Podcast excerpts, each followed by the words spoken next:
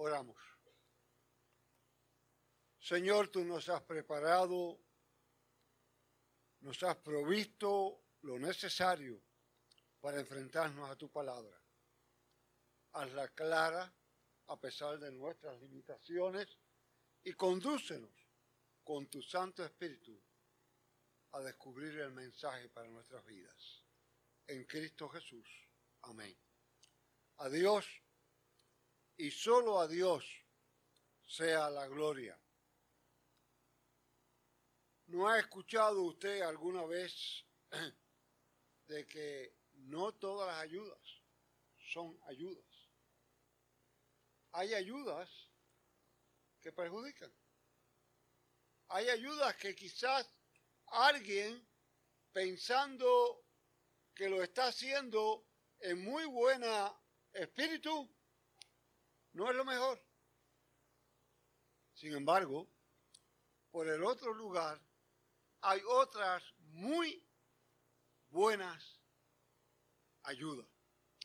Y todos, en algún momento de nuestra existencia, hemos sido recipientes de una buena ayuda, de una buena ayuda en nuestras vidas.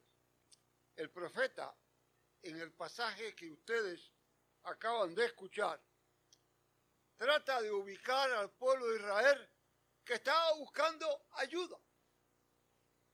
Estaba buscando ayuda continuamente.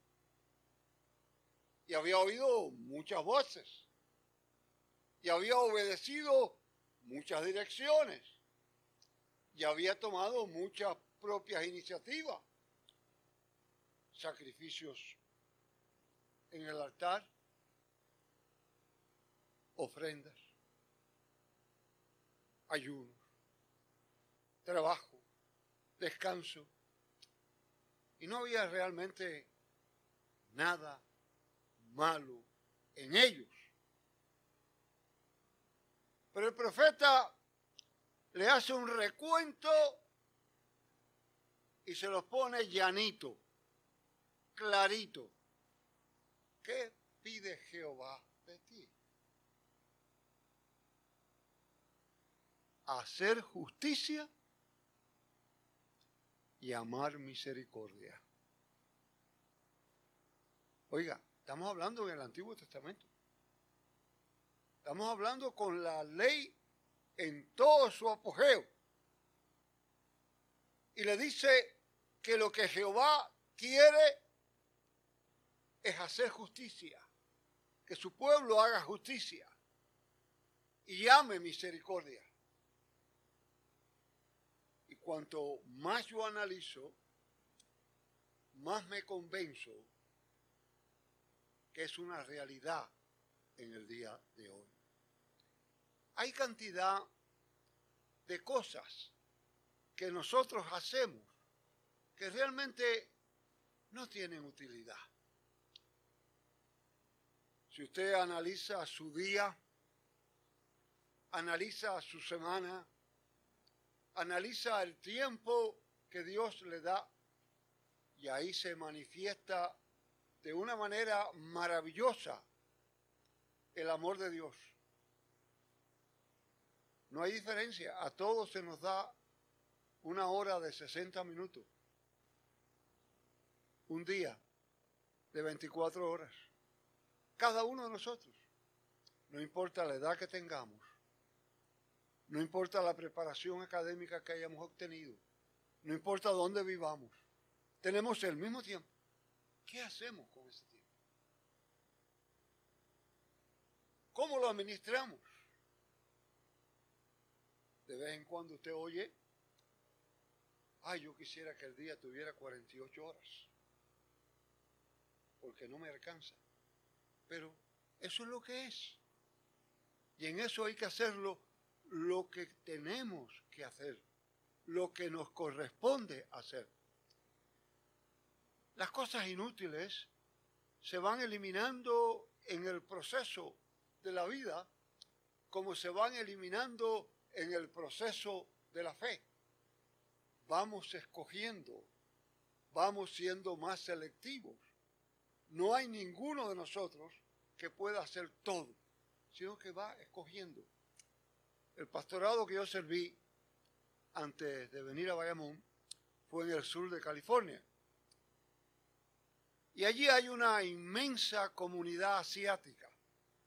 Por alguna razón, desde muy joven, yo me he sentido atraído a lo asiático y me llama la atención y me siento muy cómodo dentro de grupos asiáticos.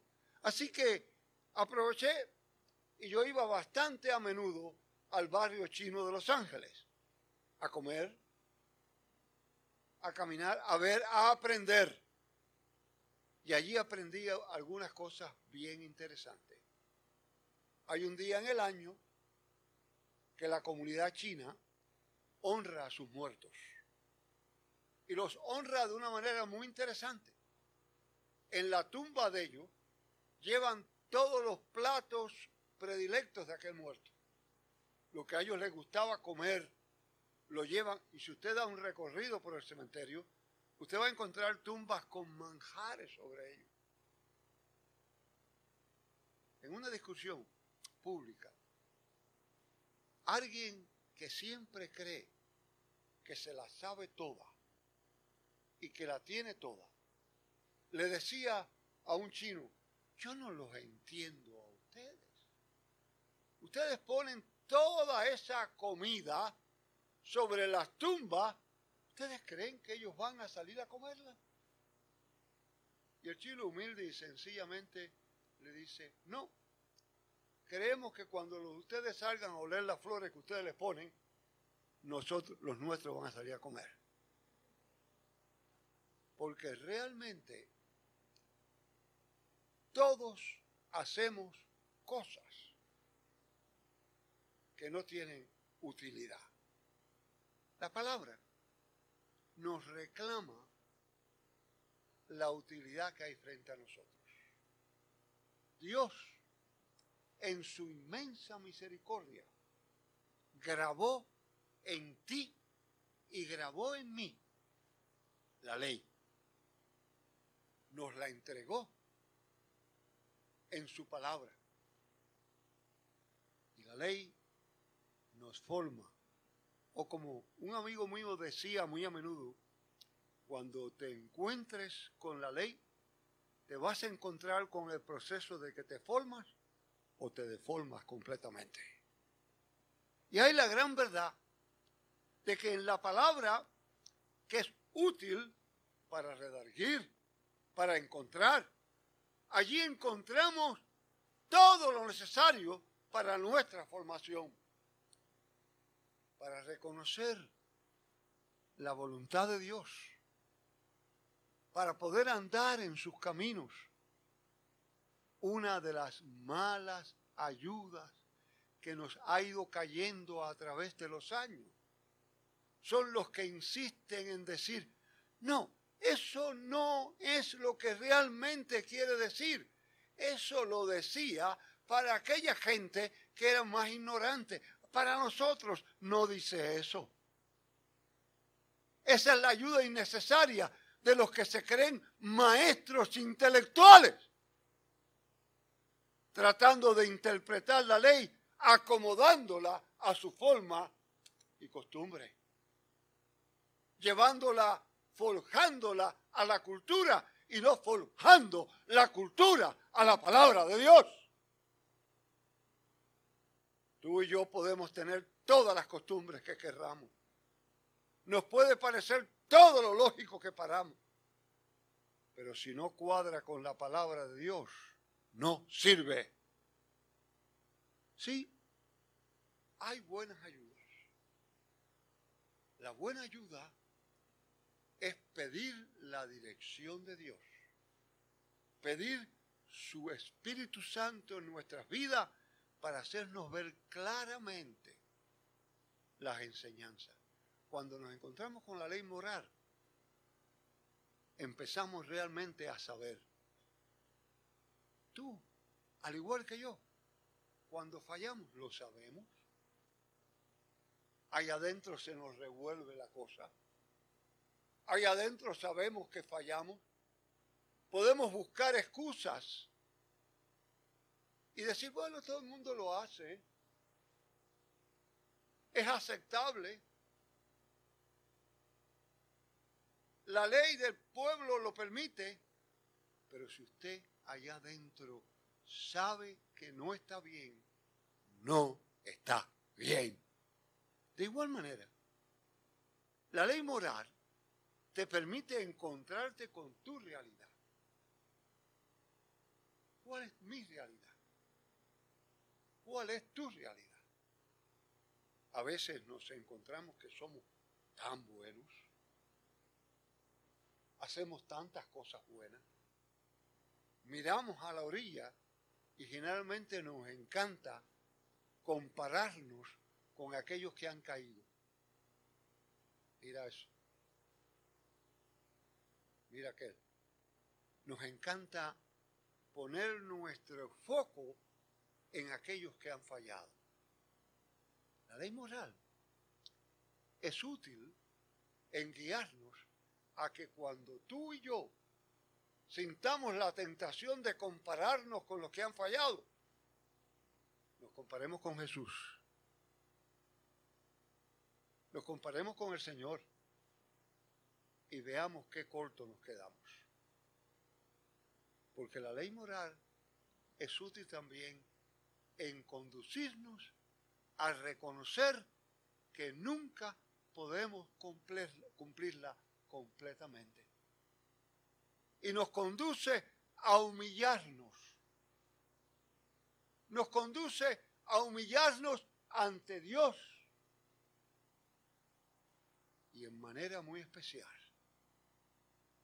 a reclamar el sacrificio hecho por nosotros en aquel que la cumplió perfectamente.